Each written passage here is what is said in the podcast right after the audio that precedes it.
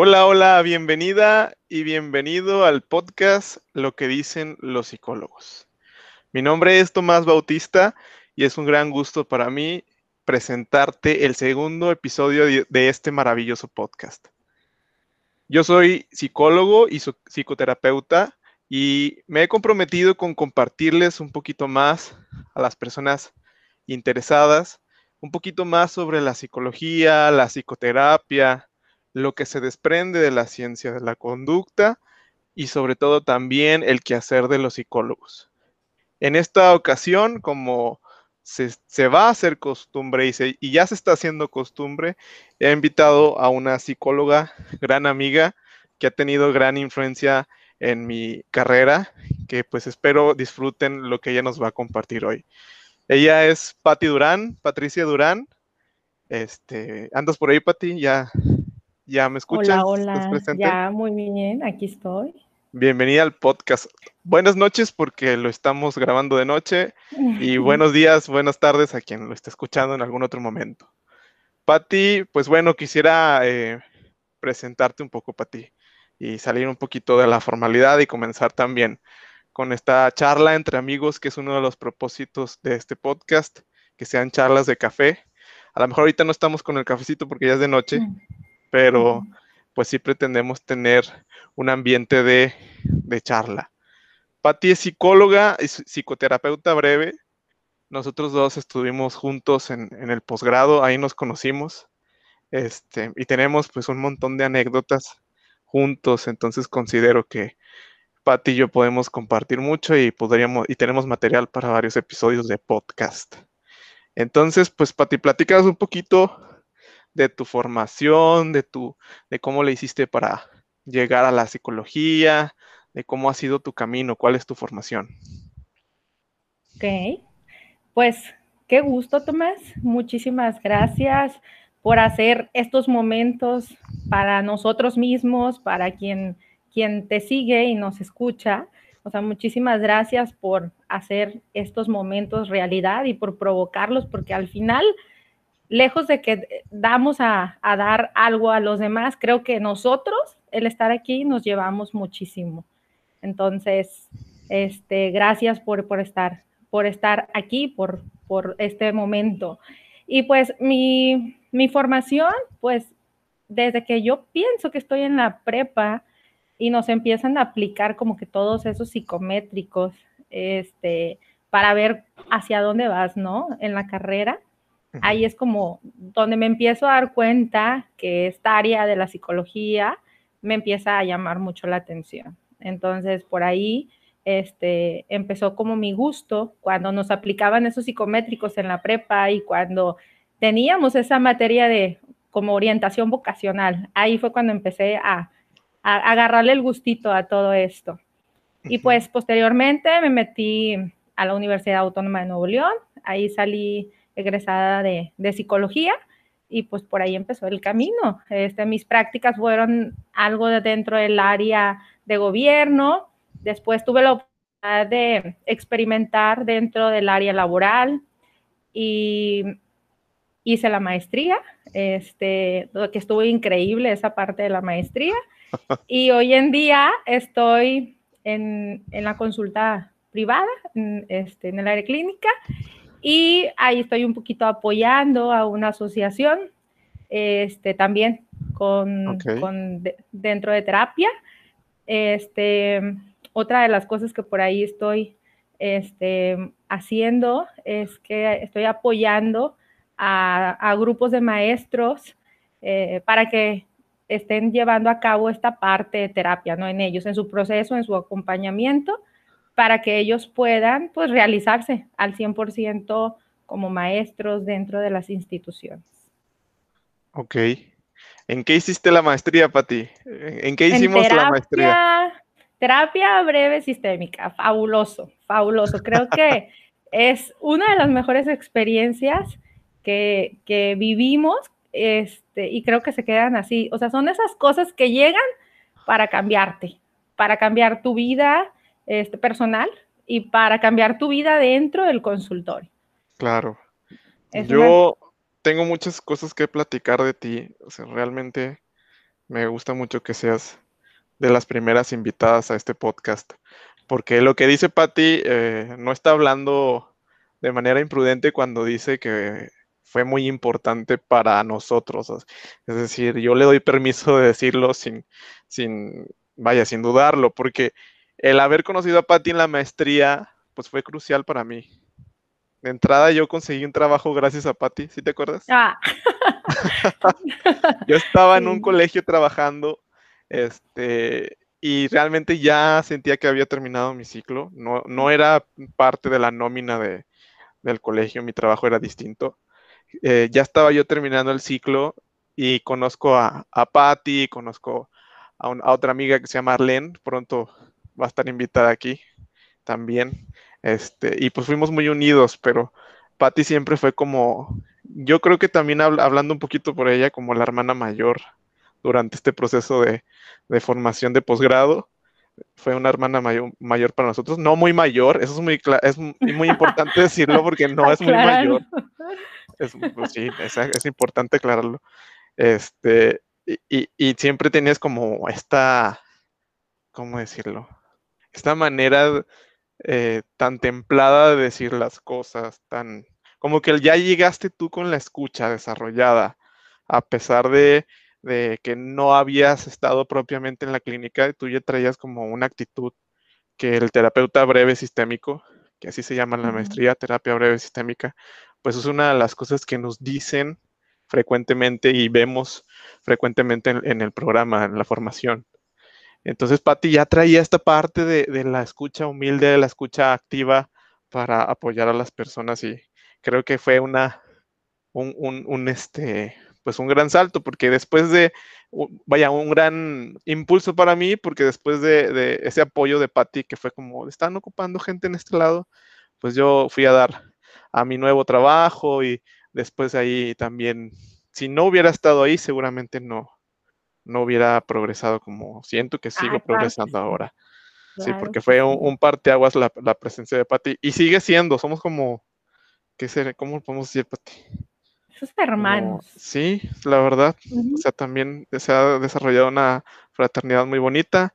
Este, entonces, esperamos que siga así. Creo que sí lo estamos cultivando. ¿Tú cómo ves? Sí, así será. Sí, vamos súper bien, súper bien. Con esos estires y aflojes, con eso tú piensas, yo pienso, súper padre. Integrándonos, creciendo en la parte profesional, este, compartiendo experiencias, que creo que eso es lo que suma, que tengas como tu red, este, porque un buen psicólogo no es aquel que, que resuelve nada más, ¿no? Un buen psicólogo es quien está atrás también de él, ¿sí? Dándole ese, ese soporte, dándole eso, ese como que esa línea de, de, apoyarte, de compartir. Creo que un buen psicólogo es el que tiene a su alrededor gente que te inspira, ¿no? Y que te motiva a seguir adelante. Claro, y, y ahorita que, que tocas ese tema, pues de hecho forma parte de nuestra ética, de nuestra formación, el tener un equipo detrás, ¿no? Alguien con, quien acudir a supervisar, así es como lo llamamos en, el, en este ámbito de, la psicología clínica, el que el, clínico lleva una supervisión por otros psicólogos que son como sus pares o incluso por psicólogos que son más experimentados. Y en ocasiones pues es necesario tener esta apertura de ideas, siempre también respetando la confidencialidad que se trabaja con, los consultantes, ¿verdad? Entonces, sí, pues hemos fungido varias veces de eso, de, ese papel de supervisores mutuos que tenemos con ideas diversas y, sí, porque Tú eres, tú eres esa parte eh, de este, pensante, es esa parte de razonamiento, eres esa parte que tiene cimientos muy, muy, muy fuertes en conocimientos.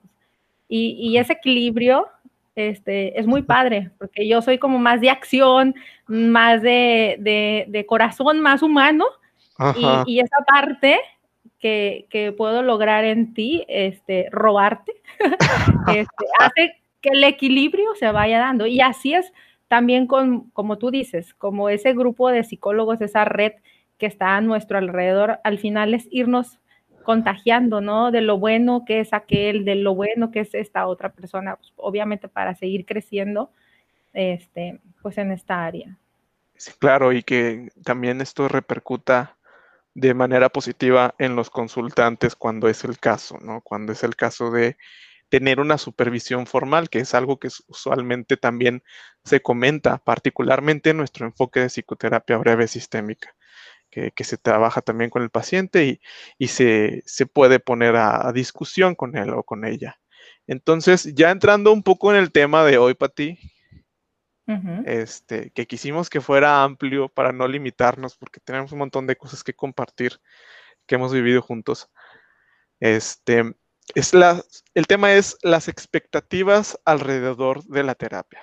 Es decir, lo que dicen los psicólogos, que así se llama el podcast, acerca de lo que surgen las personas alrededor del tema, debería de ir a terapia, sí, no, por qué, cuándo, con quién.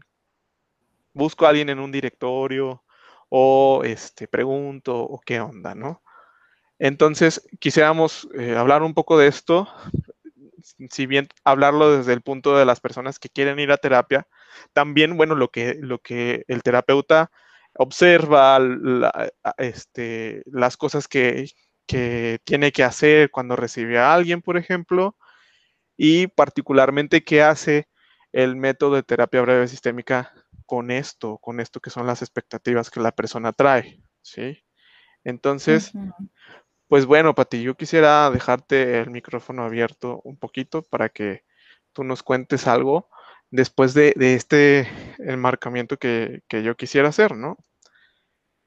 Hay pues enfoques clínicos que dicen que, vaya, es, es es bueno que vayas a hacer un crecimiento personal. Otros que dicen, ve a terapia cuando tengas un problema. Otro, otro enfoque que dice, eh, lo que yo hago en mi clínica no tiene que tener un motivo de consulta o una angustia específica, sino a veces es algo que se descubre con las citas o con el tiempo. Entonces, pues eh, creo que es importante aclarar que estaremos hablando un tanto del punto de vista tanto técnico como ético del terapeuta breve sistémico. Creo que luego habrá oportunidad de abordar estas cosas con algún otro enfoque, con algún otro invitado o invitada. Entonces te dejo hablar, Pati, a ver qué, nos puedes compartir y ir generando la discusión. Ok, pues mira, desde el simple hecho que eliges ser psicólogo y que empiezas a transmitirlo a tu familia, a tu círculo, Anteriormente, en mi época, era visto como que, ¿y de qué vas a trabajar? ¿En cuál época? Si somos bien contemporáneos, ¿a qué te refieres? no, no, no, pero, pero por ejemplo, hoy, gracias a Dios, la psicología es una ciencia aceptada. O sea, hoy, gracias a Dios, e, es, una necesidad el ir al psicólogo. Si te vas atrásito, unos 10 años atrás, eso todavía no estaba como hoy, ¿sí? Cuando entré yo a la universidad, el, que, el que tú dijeras, quieres ser psicólogo, era como que, ¿y dónde vas a encontrar trabajo? ¿Y dónde va a haber trabajo en eso? Y, era como que, sí, algo que se veía que, que, en algún momento iba a tener el valor los que sabíamos la importancia de la salud mental, pero en ese entonces no estaban las cosas como hoy. Entonces, el simple hecho de decir, yo quiero estudiar psicología o yo quiero ser psicólogo, era como que te volteaban a ver, ¿no? Y estás segura. Y, en cuanto, ¿qué vas a hacer? ¿Dónde es el campo? Empezaban todas esas interrogantes. O sea, lo que me refiero es que si tú eligiendo la carrera eras visto como algo raro, ahora imagínate cuando la persona, hasta hoy en día, a veces dice, necesito ir al psicólogo o requiero ir al psicólogo. Muchas veces te voltean a ver y te voltean como que estás loco, ¿no? Mucha de la, de la gente hoy en día, cuando dice, necesito ir al psicólogo, necesito ir a, esa área que me ayudan, te voltean a ver y te dicen, estás loco. Entonces creo que, de cierta manera, es una palabra que todavía asusta un poco, el decir necesito ayuda, porque la gente creo que piensa que este, un problema mental es como, un, como es algo que te debe dar vergüenza. Eh, pero un problema físico, el, el tú decir, oye, este, me duele el estómago, tengo gastritis, tengo este, colitis, no sé, infinidad de cosas que pueden ser físicas, creo que eso lo vemos como hasta normal y hasta es permitido contarle a todo el mundo o ir al doctor porque me siento así, así. O sea, en lo físico no, no necesariamente tenemos que eh, dar como que una explicación, porque de cierta manera es como normal. Pero todavía decir que voy al psicólogo es como que un silencio, ¿no? O sea, un silencio en donde la gente, o sea, como te voltea a ver. Lo apapacho, lo felicito. Ajá, o sea, y, que tú digas, oye, tengo ansiedad, ¿no? Ajá. O, o sabes que tengo algún miedo, o sabes que tengo lo que le quieras poner para ir al psicólogo. O sea, te voltean a ver y te voltean así como que no opino, no digo nada, mejor me quedo callada. Y es como incongruente, como que si el cerebro no fuera parte de nuestro cuerpo humano, ¿sí? O sea, como si el tú sentirte en ese aspecto donde quieres tratar algo que no se ve, ¿sí? Algo que está dentro, es como, como algo no normal. Entonces, ahorita que tú dices, este, eh, ha habido un arraigo de, tiempo al, ir a terapia. Hoy en día y más con lo que estamos pasando hoy, en estos momentos, se ha aperturado mucho, ¿sí? Eh, hemos entrado en una cultura en la que ir al psicólogo es algo bueno. Ir al psicólogo, hasta nosotros como psicólogos tenemos la necesidad de ir a, un proceso. Entonces, creo que eh, nos han brindado una gran oportunidad. Tenemos que aprovechar dentro de las instituciones educativas, dentro de del ámbito laboral en todas partes, que, hay que aprovecharlo y, mostrar eh, la funcionalidad de, la terapia hoy en día, la, la funcionalidad y los resultados que dan el estar en un proceso que va transformando poco a poco. Este.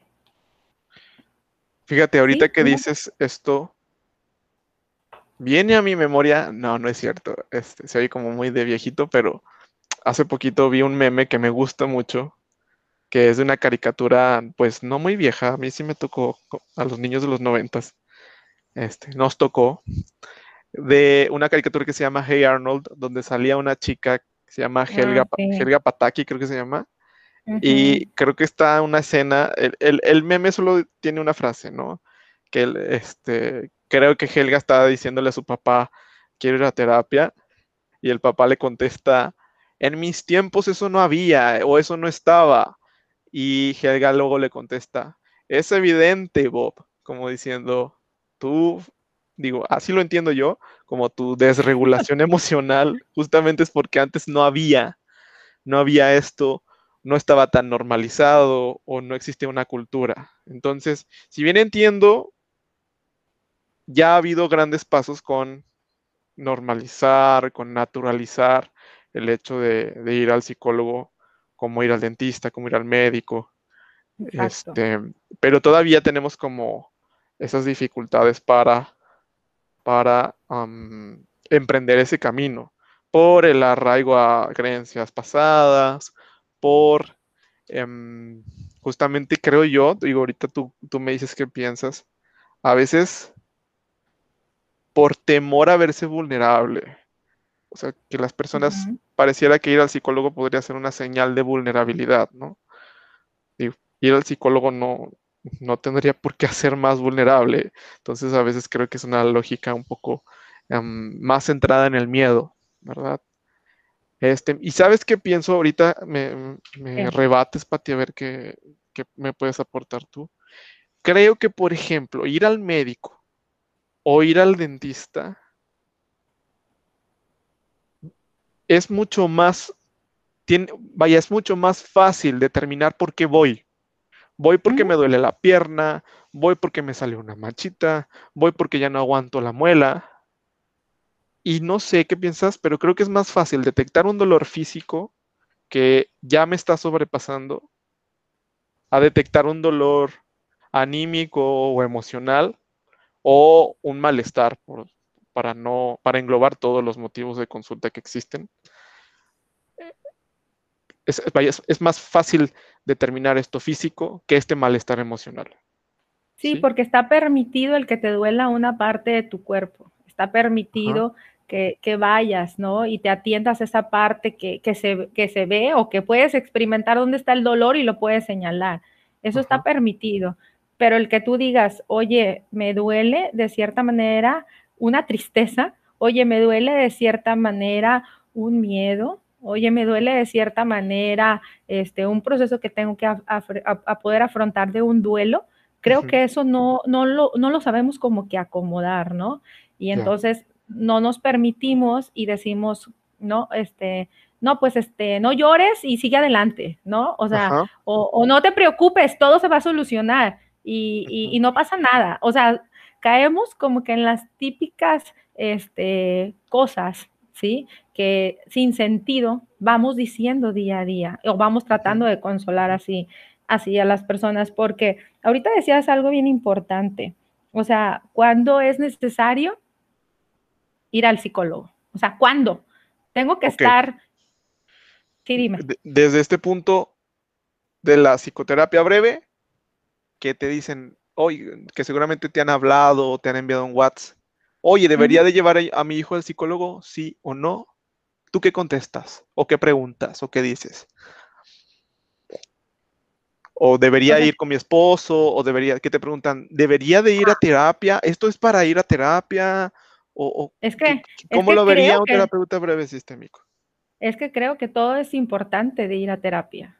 Creo que, que el ir a terapia no es a, solucionar algo, sino más bien es como que a entendernos nosotros mismos, ¿sí? E, en ese entendimiento propio, creo que ahí ya no es tan importante este, lo que los demás piensen, ¿sí? Si para mí esto es importante, si para mí esto tiene un valor, no lo tienes que comparar con que, oye, también tiene el mismo valor para mi mamá, para mi papá, para, para mi amiga.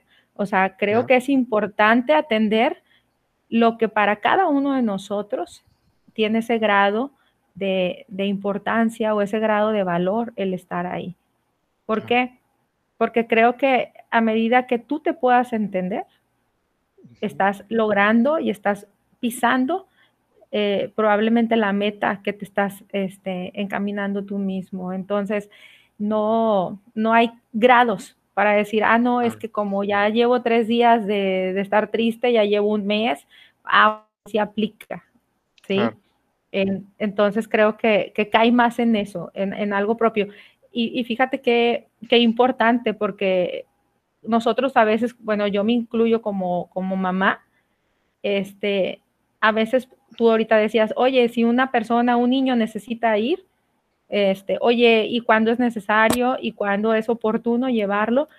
Pues yo creo que, como papás debemos estar bien atentos a, todo eso y, y, al ir al psicólogo y, no, y que no tengas bien ese parámetro este, bien, bien claro de decir voy o no voy, ir al psicólogo no es como eh, el perder el tiempo o no es como que estaré exagerando o es para, es para que no vaya. Creo que, que ahí está el arraigo es justo lo que hablábamos ahorita. Nos desmeritamos tanto en esta necesidad que tenemos como persona que a veces creemos que no lo necesitamos. A veces creemos que no es necesario atender esa parte oculta, esa parte de la psicología que, que atender. Ya, dijiste un montón de cosas, no sé de dónde partir con todo, con todo lo que dijiste de pronto este, digo, ah, ya contestó esta duda que de pronto se me presenta, este, pero sí, sí quisiera comentar algunas cosas, o sea, de manera sintética y claro también para comprobar si yo entendí bien. Uno, desde este punto de vista, uno va al psicólogo cuando tiene una dificultad, un malestar, un pensamiento, idea, una observación que es lo suficientemente significativa para mí, para mí como persona, no para la ciencia, no para mi comunidad exactamente, no para este otros, ah, para terceros, ¿no? Sino para el propio sistema o la propia persona que se está dando cuenta que sería bueno recibir un apoyo, ¿verdad? Es decir, no hay un problema que sí sea para psicólogos o un caso que sí sea para psicólogos y otro que no. ¿Sí? Cuando es una cuestión emocional, eh, yo quisiera pues aportarles un poco diciendo, los terapeutas breves sistémicos pues observamos al sistema y, tratamos de buscar armonía en él y tratamos sobre todo, que es un punto que tocó ahorita Patti, no tanto de eliminar el dolor, sino de apoyar a la persona a reorganizar su vida, a reorganizar lo que sea que le esté ocurriendo. Porque entonces, ¿quién trabaja con el dolor? Es ella misma. ¿Sí? Y en ocasiones, este mismo dolor forma parte de la naturaleza humana. Entonces, eh, no somos desnaturalizadores. No somos personas que van a venir a bloquear, a poner una inyección que bloquea el dolor, como en, el caso de, la medicina. No trabajamos desde el orden médico, trabajamos desde el orden cognitivo, con, desde el orden interaccional, que ahorita a lo mejor podríamos explicar un poco más sobre cuál es el orden interaccional, para generar una sensación a lo mejor de recuperar el control, de recuperar cierta estabilidad y la funcionalidad de la vida de la persona. Pero es un trabajo activo de la persona que consulta, que así nos gusta llamarlos, ¿verdad? La jerga psicológica usualmente los llama pacientes, pero desde nuestro enfoque los llamamos consultantes frecuentemente, ¿verdad? Nos preferimos llamarlos así para que eh, desde ahí empiecen a entender las personas que no es un proceso biomédico precisamente con el que nosotros trabajamos, sino con otro tipo de cosas, ¿ok? Muchas gracias por esa aportación, Pati, que luego se desprende. Lo que, lo que decías ahorita, o sea, la realidad se construye, exactamente, se construye con el, con cada uno de nuestros sistemas que están a nuestro alrededor. Ah, ah, yo sé que tiene que entrar esta parte propia de nuestra experiencia histórica, nuestra interpretación de, de cada uno de nuestras etapas y, que en realidad así van formando esta parte individual en, nosotros. Yo cuando, cuando llega un paciente a, terapia y, le empezó a explicar un poco de cómo es esto del, de la terapia breve sistémica. Que me encanta cómo lo explicas, entonces te voy a pedir que nos pongas el ejemplo.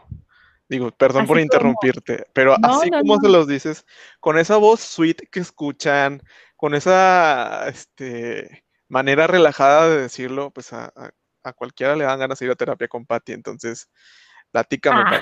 Y ahorita me cuentas la idea que estabas construyendo también. Perdón por interrumpirte, pero ¿cómo es que presentas la terapia? Que ojo, no es mentira ni es embellecerla, es una descripción muy, muy al estilo de Patti y bastante acertada de lo que es la terapia breve sistémica. Vas, Patti, ¿cómo es que lo explicas? Ah, imagínate que yo te hablo, te mando un WhatsApp y que te digo, quiero ir a terapia, pero no sé de qué se trata. ¿Me podría explicar, licenciada, cómo es que, cómo, o sea, de qué se trata ir a terapia con usted? Es, es, es como una maravilla el, el, abrir como que este, este primer punto en, en, en el primer contacto que, que, hay con nuestros, este, con nuestros pacientes, el decir de cierta manera que obviamente bien centrados en que esta realidad se va construyendo y va siendo propia de cada uno de nosotros. Entonces, cuando llegamos a, terapia, este, esta explicación de darle que la terapia breve sistémica es como el sistema, nuestro sistema solar, ¿sí? Ese sistema que, que está aquí en nuestro planeta. Entonces, cada uno de esos sistemas somos nosotros, ¿sí? Por ejemplo, yo soy un sistema, ¿sí? Ese sistema, en realidad, yo estoy compuesta de más sistemas a mi alrededor.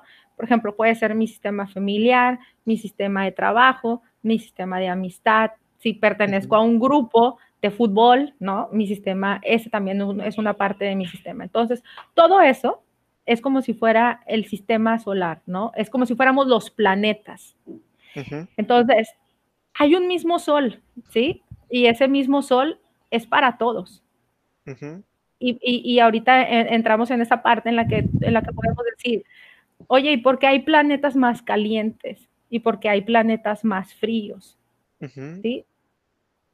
Y hago una similitud de decir, oye, ¿por qué a mí, como, como un sistema diferente al tuyo, porque a mí a lo mejor el superar una ruptura amorosa, este, a mí se me hace más fácil. ¿Sí? A ti tomas una ruptura, tomas una, una ruptura amorosa, a lo mejor para ti se hace más complicada al final el sol es esa situación, ¿no? Que, se presenta de igual manera para todos. Entonces, yo les, yo les digo a mis pacientes que este, el que tu planeta sea más frío o sea más caliente depende de la proximidad, obviamente, de la que estamos cerca o lejos del sol. Entonces, es la misma manera en cómo yo puedo resolver una situación, ¿sí? A medida de que yo como sistema estoy más cerquita del sol, pues obviamente soy más caliente, ¿no? A medida de que como sistema puedo estar más lejos del sol, pues soy un planeta más frío, ¿sí? Entonces, esa medida de cómo tú ves esa situación. Si ese problema de la ruptura amorosa yo estoy de manera muy cercana, pues obviamente a mí se me va a complicar un poco más, ¿sí? enfrentar esa situación. Que si yo estoy como un poco más libre, un poquito más desligado de eso, pues voy a tratar o voy a reaccionar de diferente manera. Entonces, ¿de qué tiene que ver? De nuestra proximidad, de, la cercanía que, estamos eh, ante una misma situación, pero obviamente reaccionando de diferente manera. ¿sí? ok, es decir, esperamos o buscamos que en la conversación terapéutica, en la entrevista del enfoque terapéutico, también se generen visiones y acercamientos a las dificultades de la vida que entonces ayuden a revelar recursos para lidiar con ella, ayuden a, revelar ideas, aportaciones, estrategias, para lidiar con las dificultades, es decir, el sol, lo que comentaba Patti, ¿no? Entonces, en ningún momento se dice, vamos a decirle que al planeta azul se vuelva verde, ¿no? Sino que el propio, la propia persona toma las decisiones de generar algún tipo de cambio, evolución, o abrirse a, alguna idea distinta, o incluso utilizar un recurso que andaba por ahí guardado en el pasado, que andaba por ahí guardado eh, en su presente, pero no volteaba a verlo, ¿no? Entonces, así es, una visión sistémica, voltear a ver qué tan cerca estamos de, de nuestras otras personas significativas y cuáles son nuestros recursos psicológicos o nuestros recursos psicosociales para lidiar con las dificultades propias de la vida. ¿Sí? Qué bueno que ya estamos en esta parte porque quería hacerte un comentario, pregunta a ver qué, nos puedes comentar. Es típico de las parejas, por ejemplo, cuando vienen a, este enfoque terapéutico, que viene él o viene ella y dice, quiero terapia de pareja. Ok. Y entonces, pues invitamos a la persona, ¿no? A la que no está pidiendo la consulta. Pero es común escuchar o, perdón, es común ver a la, otra persona que viene como que la traen, como que, ándale, vamos porque tenemos problemas, ¿no? Y entonces ves a la persona o nerviosa, o molesta, o rejega. Y entonces cuando le preguntábamos, cuando le preguntamos qué esperaba de la, entrevista, ¿qué, ¿qué, respuestas te daban? Esta persona que no quería venir o esta persona que viene como que la traen, ¿Cuál es, ¿Cuál es tu teoría de por qué no quería venir o por qué? O, ¿Con qué te has, topado tú para, para saber cuáles son, en qué difieren nuestras experiencias, Pati? Ok, cuando, cuando llega a sesión una pareja en la cual una parte cooperar. Una parte trae a la otra. Ajá. Ok.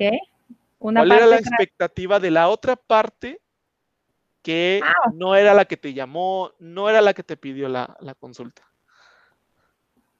pues es, de cierta manera es, yo no tengo nada que arreglar aquí, ¿sí? Me he topado a, yo no tengo nada que arreglar aquí, o sea, quien tiene que arreglar esta parte es ella o es él, ¿sí? eh, desde, desde personas que, que, que, no quieren involucrarse un poco o nada en el proceso, ¿sí?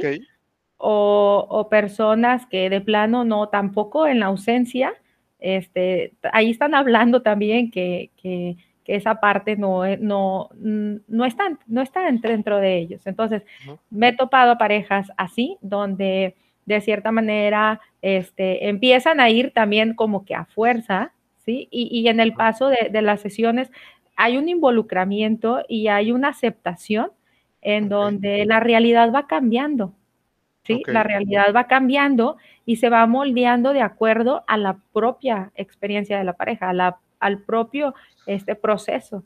Ahí te quiero interrumpir. ¿Quién cambia la realidad? ¿El terapeuta o la persona? No, la persona.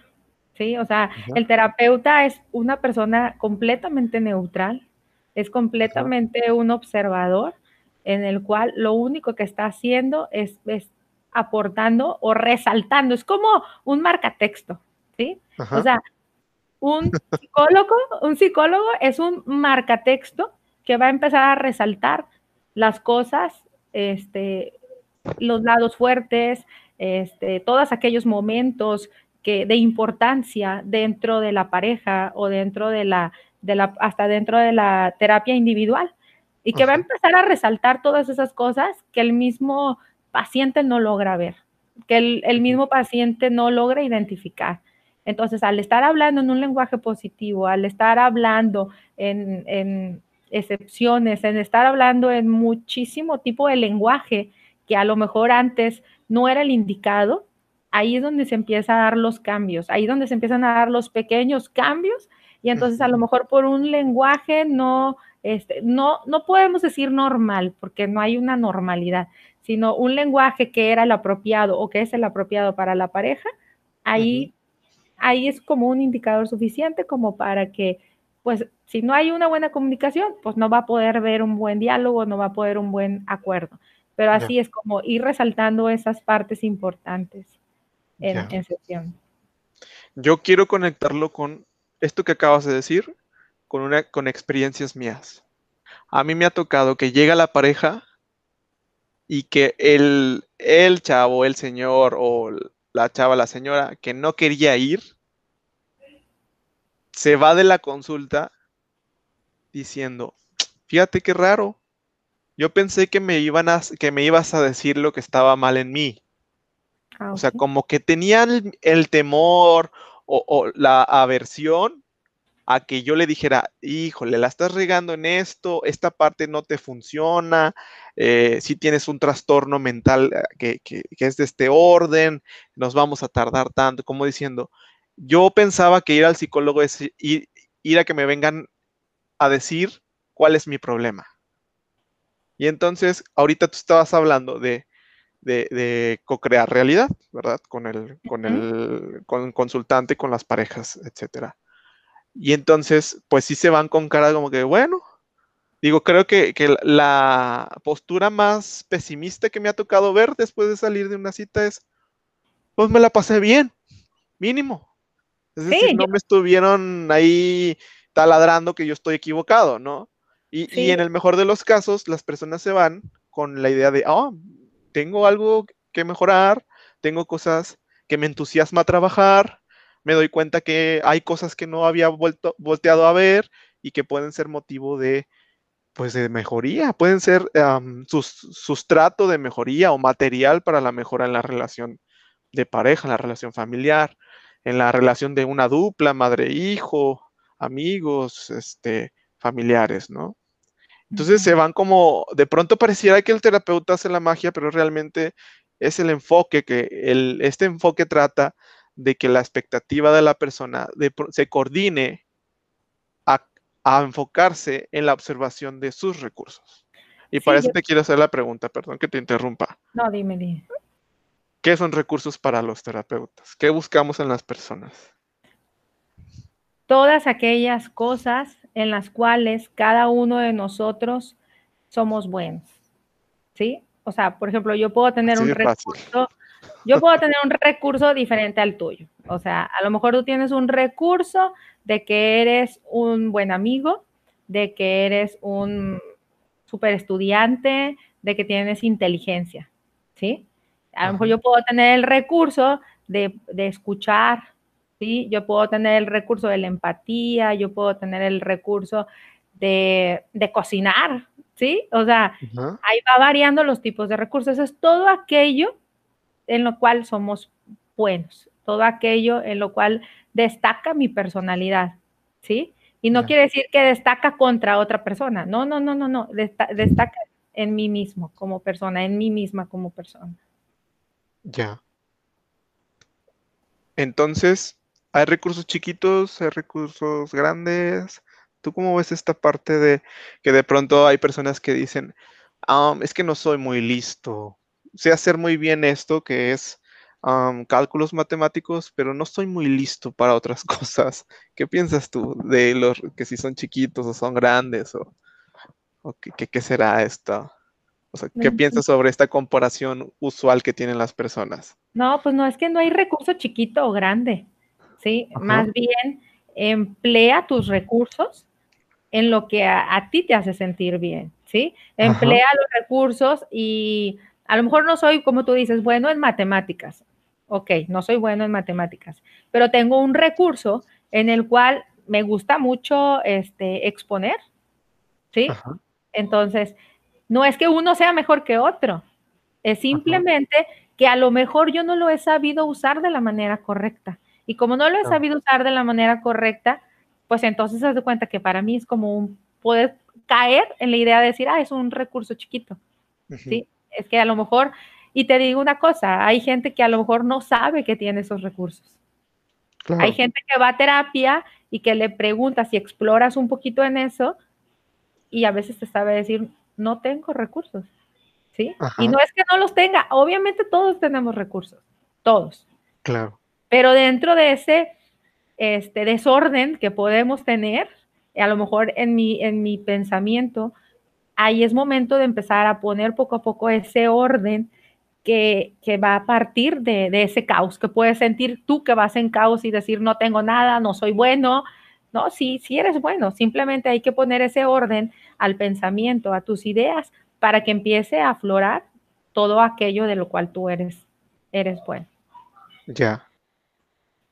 Fíjate que ahorita que comentas esto, me viene a la mente que en ocasiones las personas no es que no tengan los recursos, no es que tengan recursos chiquitos o grandes, sino que agotan un recurso como si fuera el único que tuvieran. Y quisiera poner un ejemplo que en una vez, me, una vez, una ocasión me ocurrió que estaba en entrevista con un ingeniero, y lo, comento porque también no era una cuestión terapéutica en ese momento, no era un ingeniero, era un ingeniero en formación, pero era una ingeniería como muy específica. Y me decía, Tomás, eh, quiero aprovecharte porque sé que eres psicólogo y, pues bueno, la típica consulta de pasillo que, que comentan las personas, ¿no? Que, que, piden, que solicitan. Este, y me decía, es que ya voy como en octavo semestre de la carrera y no tengo idea de qué voy a hacer cuando salga, porque mi ingeniería es como de gente que sabe hacer cosas muy específicas y muy bien. ¿Sí? Y él decía, para mí es difícil como saber hacer esto. O sea, no lo sé hacer. Me tardo muchísimo tiempo o, no coordino para poderlo lograr y, pues no sé qué voy a hacer con mi, con mi formación. Me preocupa que no, que no salga bien formado, que no sepa lo que estoy haciendo. Entonces el cuate andaba como perdido en qué iba a hacer de su carrera, porque él pensaba que estas habilidades que sus compañeros sí tenían eran demasiado importantes para, para hacer bien su trabajo, ¿no? Entonces mi lógica fue preguntarle, y bueno, si no te va bien en estas materias o no eres muy bueno en esto que, se espera de ti, ¿para qué si eres bueno? Se queda un rato pensando y me dice, mira, yo no podré programarte tal cosa, pero puedo juntar a dos, tres compas que nos lo van a solucionar más rápido que un solo ingeniero. O puedo llamarle a tal especialista o puedo estar este conseguir la información para hacer las cosas. No te lo voy a hacer yo, pero sí te voy a conseguir los, los recursos humanos y técnicos. Y entonces es donde le comento, ¿has pensado en que a lo mejor tienes vocación de generalista? Es decir, a lo mejor no tienes que ser el mejor ingeniero específico en tal cosa para ser exitoso, ¿no? Total, ya no lo vi, lo vi un tiempo después y le pregunté cómo, cómo, le, cómo le iba, ¿no? No sabía yo si se acordaba em, de la charla que habíamos tenido, que entiendo que ya tenía un trabajo, me dice, estoy feliz, estoy contento con mi trabajo porque soy un generalista. O sea, se acordaba de la palabra mm, específica y yo, qué raro que sí, que lo, acuerde, que se acuerde. Lo agarró como palabra clave. Entonces, eso es el ejemplo como de agotar un solo recurso, ¿no? De creer que uno tiene que ser, hacer las cosas de una sola manera y entonces se abre la oportunidad de, de voltear a ver otros recursos y la persona pues intenta maneras diferentes de abordar una misma situación, que fue el caso de, este chavo, ¿no? Entonces, digo, para terminar un poquito con este punto, creo que las personas que vienen a terapias tendrían o, podrían tener una visión de, de adquisición de alternativas a la que ya tenía. Sí, sí, sí. de, algo distinto, de que voy a ir a emprender algo distinto. Ok, sí, son como esas fluctuaciones que van surgiendo y más bien son esos como ensayos y errores que te van a ir permitiendo una nueva organización, ¿no? Una nueva forma de, poder realizarlo, que a lo mejor nunca te, había, te habías dado esa oportunidad.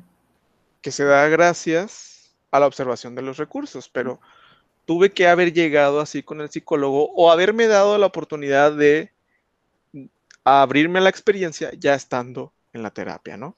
Y superando a lo mejor estas expectativas. Y ahí es donde ese ambiente cambia. ¿sí? No es el que el psicólogo, no, no, no, es el mismo paciente que, que provoca el mismo que ese ambiente vaya cambiando. Lo que antes tal vez no era eficaz para él. Ajá o sea, no es como un acto de magia propiamente o no es un acto de, este, se percibe mágico, se percibe como magia a veces, pero pues realmente es una, es la aplicación de una técnica, es la confianza en un modelo que establece que tenemos que voltear a ver los recursos y hacer las preguntas y los comentarios indicados para que la persona pueda acceder a ellos o recordarlos, porque a veces ahí están y no los recuerdo, ¿no? sí, sí, sí, es, es construir la realidad, es ver que hay una causalidad que está en, en, en círculo, ¿no? Y que de cierta manera así se está retroalimentando. Es también cambiar esa parte como que de que, de que el lenguaje es un, una parte muy importante también.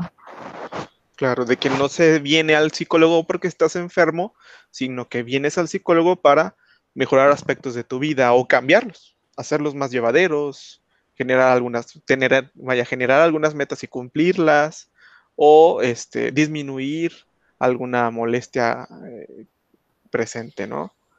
Ok. ¿Te ha pasado, Pati, que de pronto escuchas opiniones o recibes comentarios que no se acercan a esto. Es decir, fui con una psicóloga y me dijo que, o fui con un psicólogo y me dijo que yo tenía una depresión muy grave, o me dijo que había que hacer algunos, este, no sé, algún, alguna cuestión de tráete unas velas y vamos a, decir estas oraciones. ¿Te ha pasado? ¿Has escuchado que de pronto las personas caen en estas creencias de, de, algo más esotérico o algo más este, sobrenatural, incluso religioso. Sí, claro, sí, sí, sí. Que al, que al final no es como una ciencia estudiada, una ciencia reconocida, más bien es lo que, lo que te hago creer, ¿no? O sea, hay tanta diversidad, o sea, desde Los Ángeles, desde el, este, la piedrita, no sé, este, que al final eh, no es algo que está fundamentado, no es algo que está estudiado y por lo tanto, pues no se puede reaplicar en personas. O sea, son personas en las que les están aplicando eso, no es cualquier cosa, o sea, son personas y que caen redonditos, ¿no? Caen redonditos en, en ese ambiente. Este, y no es por desmeritar esos trabajos y no es por por echar leña, ¿no? en esa parte, sino que la persona a veces está tan desesperada, la persona está a veces tan atrapada en, ese, en esa circularidad que termina creyendo por necesidad, termina creyendo porque es, eh, iba caminando y, había un anuncio de tarot, ¿no? Y me paré, ¿sí? o, o estaba tan tan ansioso, tan desesperado que en la noche vi ese programa que anuncian donde llame a este teléfono. Creo que, que, la persona está tan vulnerable, ¿sí? La persona está tan necesitada que a veces lo que se atraviesa es en lo que termina creyendo, ¿sí? Es lo que está a veces a su alcance y, y a veces es la desinformación la que la persona no puede tener como un criterio o no puede evaluar cuál es lo mejor porque aquí no estamos hablando de costos, porque ir a terapia hoy en día tiene el mismo costo que ir a una de estas este, formas, ¿no? De ayudar a la persona que hoy en día acabamos de mencionar. A veces te sale más barato, de verdad, que a veces te sale más barato que, que estas cosas, ¿no? O de pronto estos cursos de, que, que, que tienen como un fundamento piramidal de nivel 1 y, y, te comprometen al nivel 2, invitan más personas. O simplemente a veces es motivacional. O sea, esos cursos es te motivo, te motivo, te motivo, pero al final no tiene esa parte del estudio de la psicología, no, no, mm, de, sí, de, en realidad es donde nace toda la psicología, porque pues todos los modelos están sustentados, todos los modelos de cierta manera están replicados y tienen años de estudios en lo cual se avala la funcionalidad de cada una de nuestras técnicas, o sea, no es porque se me ocurrió, ¿no? Claro.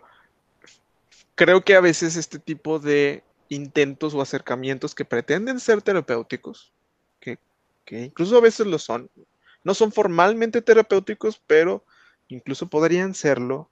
Este, creo que se concentran mucho en la capacidad de persuasión, en un puñado de palabras bonitas, que a veces es lo que pareciera ser que necesita o desea tener la persona que se siente vulnerable, ¿no? Pero es importante, y, y yo quiero resaltar eso que dijiste, que no tratamos de desmeritar estos acercamientos. No, jamás. Sino de diferenciar cuál es el trabajo que se hace, eh, que hace un psicólogo, psicoterapeuta, y lo que hace cualquier otro tipo de abordaje, como puede ser pues, alguna cuestión esotérica, algunos fundamentos de coaching que no tienen bastante este, aprobación o soporte, este, etcétera, ¿no? La, terapia, para, para aclarar esto, ¿qué debería esperar una persona que va a terapia? que el terapeuta o que el psicólogo que está trabajando con él o ella tenga una formación científica. ¿Qué quiere decir esto? Que lo que él leyó, que lo que él practicó, él o ella, se centra en investigaciones que parten de un método que se llama científico. Y que entonces se replica en diferentes contextos con distintas personas y obtienen resultados positivos de manera mm, constante, de manera replicada, es decir, es, útil para un gran número de personas este, estas técnicas que se desarrollan este, de manera científica, desde este método científico. Entonces, eso es lo que debe esperar una persona, que el psicólogo se fundamente de investigaciones de lo que él dice que, es, que, tiene como formación. ¿no? Entonces, un terapeuta breve sistémico tendrá que tener el, este, las condiciones que marcan los estudiosos, los eh, investigadores de, esta, de este enfoque de la psicoterapia o este enfoque clínico. ¿sí? Y así nos vamos en cualquier enfoque clínico que ha desarrollado la psicología, en el cual se, ponen se pone énfasis en diversos aspectos de la naturaleza humana, también tendrán que fundamentarse en todo un marco teórico, es decir, de estudios centrados en el método científico que avalan tal, tal teoría, ¿verdad? y que ha sido útil en diversos, diversas cantidades de personas. ¿no? Eso, es, eso es lo que debe esperar una persona que viene a consulta con un psicólogo. Y es a lo que el psicólogo se tiene que apegar, ¿no? Por eso es importante también, no sé qué piensas tú, Pati, pues indagar un poquito sobre el psicólogo, preguntar, ir con alguien que, te recomienden. Eso es muy importante, ¿no? Que se presente claramente. O sea, es muy importante esa parte de, hoy en día hay muchísimos modelos, hoy, hoy en día hay muchísimos enfoques, habemos muchísimos este, psicólogos, este, cada uno desde su enfoque trabajando, ¿no? Bajo la creencia que tal cosa funciona mejor, ¿no? Este, pero lo, creo que, que todos dentro de nuestros, defendiendo nuestros enfoques, estamos en esa lucha de tratar de hacer lo, lo, que mejor funciona para cada uno de nuestros pacientes. Entonces, el que tú vayas a un psicólogo, creo que una de las mejores formas es que te, te lo recomienden o que tú, eh, como tú dices, hayas tenido como que esa historia previa de, de él o de ella para saber cómo funciona, ¿sí? Porque, porque hay tanta información, ¿sí? Que te puedes confundir. Hay tanta información que hoy en día este, no está de cierta manera avalada y no está fundamentada y, y puede ser hasta una mala experiencia de cierta manera al paciente, ¿no? Lejos de que, de que decir, oye, me ayudó, me sumó, eh, si no está como que todo este contexto completo, hasta puede ser una mala experiencia el que tú acudas y no necesariamente con un psicólogo, sino en esa búsqueda de superación, en esa búsqueda de sentirte mejor contigo mismo. Ya. Entonces, nada más para dejar muy claro, no se pretende desmeritar todo esto, todo lo demás que hay aparte de, de la psicoterapia, de la psicología clínica, este, sino más bien pretendemos a lo mejor con estos comentarios delimitar y, y, encuadrar qué es lo que sí hacemos, qué es lo que sí se debe de esperar de venir con un psicólogo. Ok, Pati, quisiera pasar al apartado de, entrar un poco en tu vida, hacerte preguntas más personales que, bueno, jamás son invasoras, pero sí son más de háblame de ti. Pero, ah, cómo te encantan. que bueno, eh, tiene que ver con alguna experiencia positiva que te haya marcado de manera este, agradable, que te haya hecho crecer, que te haya hecho sentir em, que estás en el lugar indicado, que haya partido gracias a la terapia breve sistémica o gracias a tu formación o gracias a tu práctica clínica. ¿Qué, qué nos puedes comentar que te deja de bueno el ser terapeuta o el haberte formado como terapeuta?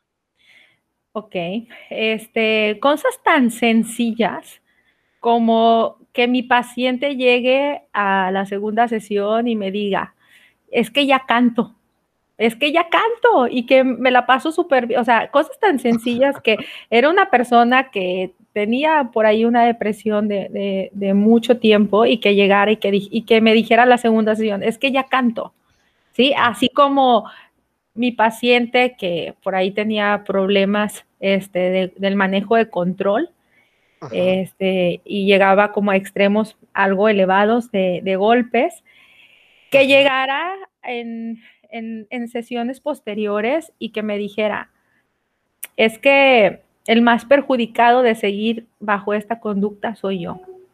Es que el que pierde más soy yo. ¿Sí? O sea, creo que a veces es cada caso tan individual, ¿sí? Sí. Que un pequeño logro o un logro muy marcado, un pequeño logro como cantar o un pequeño logro como el decir, ya no quiero golpear, ¿sí? y, ya me detengo y ya pienso antes de aventar el fregazo, ¿sí? O sea, son logros diferentes, pero al, final tienen el mismo valor, ¿sí? Como, como terapeuta, tienen el mismo valor, tienen el mismo significado, porque cada realidad es diferente. El, motivar que, tu paciente este, viene con una cara diferente, el, motivar este, que, te dicen, ya estaba esperando que llegara hoy la sesión, ya, ya tenía ganas de que pasaran esos 15 días y poder estar aquí. Creo que cada, cada, cada, este, sesión, cada paciente tienen esa forma y tienen esa marca personal que como terapeuta tú dices, wow, vamos bien, estamos trabajando bien, todo está de, parte de nosotros, ¿no? Es como darte cuenta que vas por, por buen camino y, y, tú estás viendo los resultados, porque tú como terapeuta, como psicólogo, estás viendo esos resultados, pero que ellos lo, lo, metan en su lenguaje, ¿sí? Y lo expresen aún cada uno de su manera, creo que es muy retador, ¿no? Así como este, el paciente que te marca, este, que ya ha estado de alta y pasaron meses y te marca y te dice, todo está bien, me siento muy bien, o sea, todo es motivante, todos esos pequeños detalles son motivantes. Y en cuanto a, que me decías de algo personal, este, la verdad creo que, nosotros como, como psicólogos tenemos que estar en esa continuidad, como nuestros pacientes, ¿sí? De estar buscando, de ese reto personal, porque el ir a terapia es un vencerte a ti mismo, o sea, no es, tengo que ir porque quiero que cambie mi marido, tengo que ir porque yo, este, quiero que mi hijo deje de hacerse pipí, o sea, no. Creo que cada uno vamos por ese reto personal, ¿sí? Y cuando uno va en ese reto personal, que obviamente a cada uno nos cuesta, ese, ese estirar y aflojar, ese saber que ese foco está prendido y está prendido y tú sabes lo que tienes que hacer, ¿no? Y sabes qué, qué, qué, cómo empezarte a mover. Cuando eso está prendido y estás a nivel consciente trabajándolo, creo que es donde tú dices que, que es como si sucediera la magia, ¿no? Es donde de cierta manera los sistemas empiezan a mover a tu alrededor y empiezan a ocurrir cosas que jamás te habías imaginado, ¿no? Entonces, el, estar así como, como terapeuta, como psicólogo, en ese proceso, ¿no? De, confrontarte, de avanzar, de tratar de ser mejor este, profesionalmente, personalmente, cuando estás tú también en ese crecimiento continuo, creo que vas trabajando de la misma manera con los pacientes, ¿sí? El, psicólogo que piensa que no necesita ir a terapia o el psicólogo que piensa que todo está resuelto en su vida, creo que es un psicólogo que ha dejado de hacer un poco este, ambicioso, ¿sí? Porque este caminito es de un constante movimiento, de un constante aprendizaje. Y obviamente yo también he ido a sesión, obviamente yo he ido a terapia, y lo que me mueve mucho estar en ese constante es cómo ser mejor mamá, ¿sí? Cómo tener recursos cada vez más para, obviamente, para fortalecer, para guiar a mis hijos.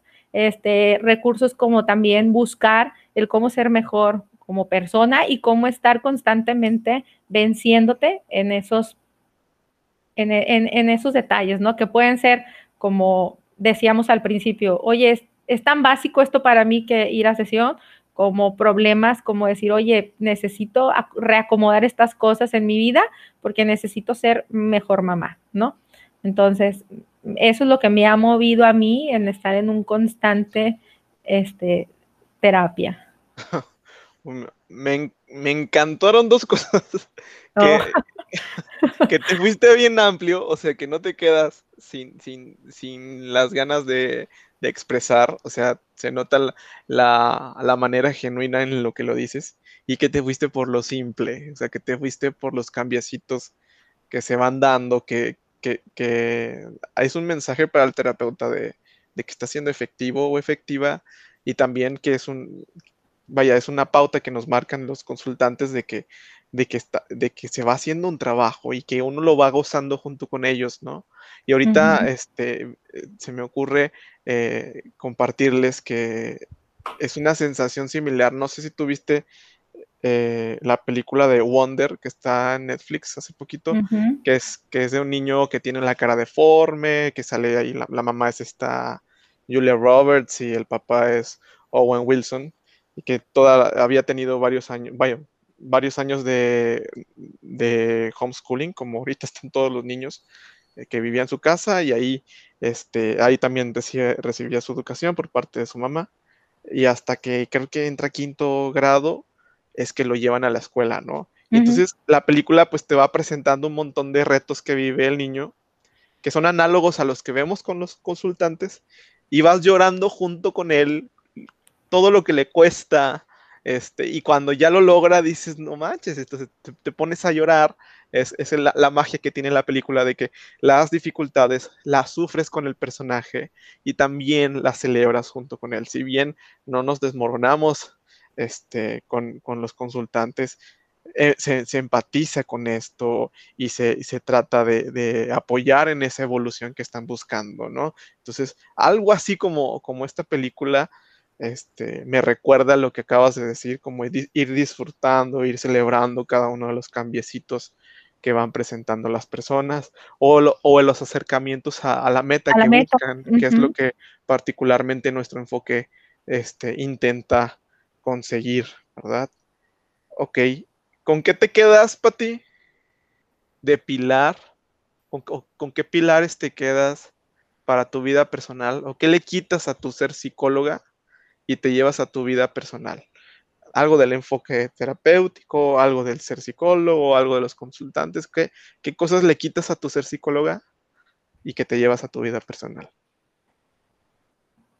Pues primeramente el valorarte, de verdad, nosotros en esta amistad, porque lejos, lejos yo pensé que ibas a decir algo así como la empatía. No, no, no, voy para allá. O sea, el valorarte en esa amistad, el valorarte en, esta área que, hemos podido avanzar como, como psicólogos, el, nuevamente este, estar en este proyecto que para ti es importante, este, el estar aquí de cierta manera, este, apoyándote y, y diciéndote que esto está bien padre, o sea, me gusta mucho, me gusta mucho este, el ambiente que das, lo cálido que, es este espacio. Y, también me, quitándome así como esa parte de, psicóloga, este, porque yo he sido paciente también, ¿sí?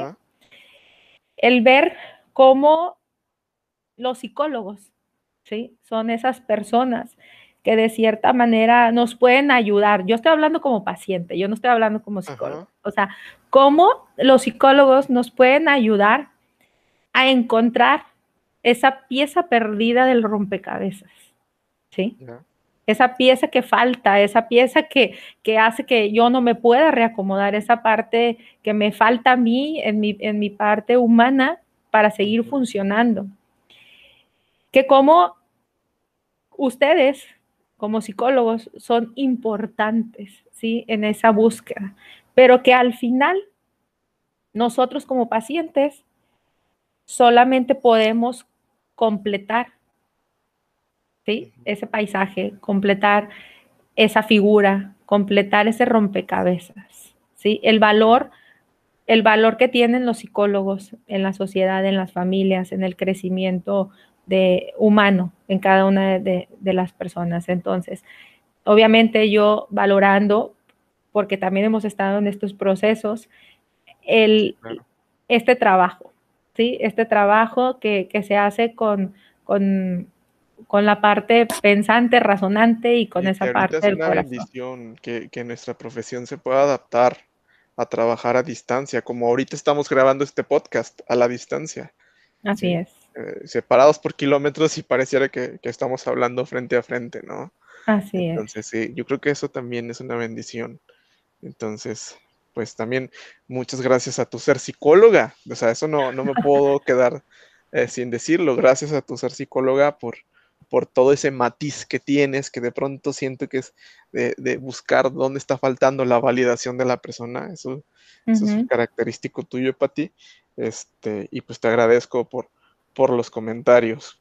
Te agradezco por esta plática amena que, que no le quita el tono tuyo. O sea, a lo mejor, fíjense, este podcast está sonando un poco más solemne que el anterior que se tuvo, pero es porque Patty tiene esta manera de, de tranquilizarte, o sea, de verdad nada más escuchas la voz y ya va generando un ambiente de ponle atención, de habla así sweet, de no te está gritando, de genera no intriga, sino expectativa positiva de ver qué es lo siguiente que va a preguntar o ver qué es lo siguiente que va a decir.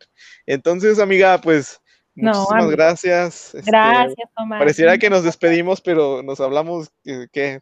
Todos los días. Casi todos los días, ¿no? Si no, pasan dos días o tres y ya fue mucho que no nos hablamos. Este, y pues dejarte el espacio para ti para que compartas a los escuchas, a las personas que, que, han comenzado a seguir este podcast, este, que les compartas tus datos por si alguien quiere pues seguir este, vaya, conociendo un poquito más de lo que rodea la terapia, sobre todo al enfoque sistémico breve, este, o si alguien quiere acudir contigo a consulta, este, a través de qué medio te pueden contactar. Ok, este, ¿puedo dar mi, teléfono o, quieres que... Sí, tú, tú, decides, tú decides qué, qué, es lo que tú les das. Este, solo es para si alguien este, busca como mayor información sobre lo que acabas de comentar, si, si quieres compartir, ¿verdad? Y este, pues si alguien busca este, un profesional como tú para llevar a cabo algún proceso terapéutico, una consulta. Por ahí también comentaste al principio que trabajabas con escuelas y maestros, entonces lo, vaya para dejar disponible y la puerta abierta este, a las personas tu, tu contacto, tu trabajo. Ok. Mi correo es Patricia Durán, TBS, Terapia Breve Sistémica. Ajá. Patricia Durán, TBS, arroba gmail Ok, nada más. Ajá. Dime, dime, dime. No, tú termina, termina. Iba a corroborar el correo. ah, corrobóralo. Es Patricia Durán, T de Tito, B de bueno, S de sal, arroba gmail.com. Así es. Y, mi teléfono es el 8121 04 7914. Ok, y consulta Pati en la ciudad de Monterrey. Ahorita estás trabajando en línea, Pati. Estoy en línea, ajá, Y, estoy de, manera presencial también. Ok, perfecto. Pues muchísimas gracias, amiga. Ojalá vuelvas a volver a venir pronto. Que te vaya muy bien, que te vaya muy bien. Muchas eh, gracias. Y qué padre, qué rico poder disfrutar momentos así y, poder pronto ver a, a más gente aquí, por aquí conocida. Ya, pues ahí me avisas si tienes algún invitado, pero por lo pronto muchas gracias por esta charla de, café tan, tan amena, tan, tan sweet, como te digo que tienes esa voz, este, que siempre se disfruta. Y pues bueno, mañana, mañana hablamos, ¿cómo ves? Pues, pues mañana hablamos. Este mañana hablamos, pues, estamos al pendiente y... Y luego nos sentamos a escuchar el podcast. Dale. Muchas gracias, Tomás. Un abrazote y ojalá y nos podamos ver muy pronto. Claro, ha sido un gusto. Que estés muy bien, amiga. Nos vemos. Gracias. Chao.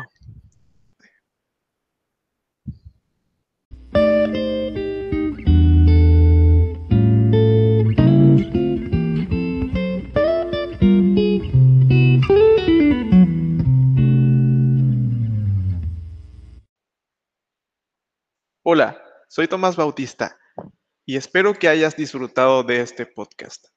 Si te interesa conocer un poco más de los contenidos de lo que dicen los psicólogos, o te interesa algún tipo de consulta, o simplemente tienes alguna inquietud de algo que revisamos en el podcast, puedes escribirme a tomasalfonso.tvs.gmail.com. Ahí estaré pendiente para resolver cualquier pregunta o duda. Hasta luego.